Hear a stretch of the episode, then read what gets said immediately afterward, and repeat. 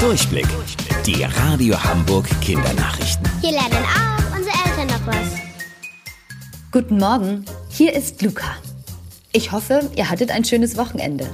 Das Wetter war ja traumhaft bei uns in der Stadt. Blauer Himmel, Sonne und es war schön warm. Viele Hamburger waren deshalb in der ganzen Stadt unterwegs. Dabei hat die Polizei aber einige Leute entdeckt, die sich nicht an die Corona-Regeln gehalten haben. Zum Beispiel haben sich zu viele Freunde auf einem Haufen an der Alster getroffen.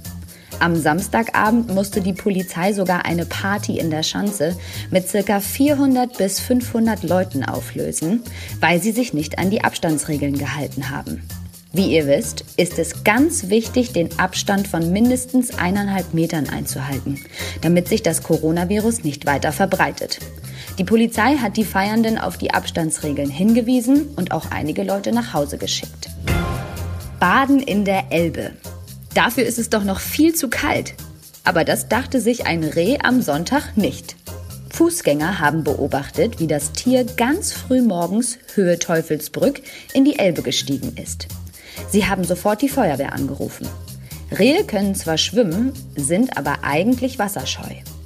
Wahrscheinlich war es auf der Flucht. Ehe die Feuerwehr da war, hatte sich das Reh es bereits anders überlegt und ist selbst aus dem Wasser gestiegen und davongelaufen. Das war auch gut so, denn das Baden in der Elbe kann durch die starke Strömung sehr gefährlich sein. Wusstet ihr eigentlich schon?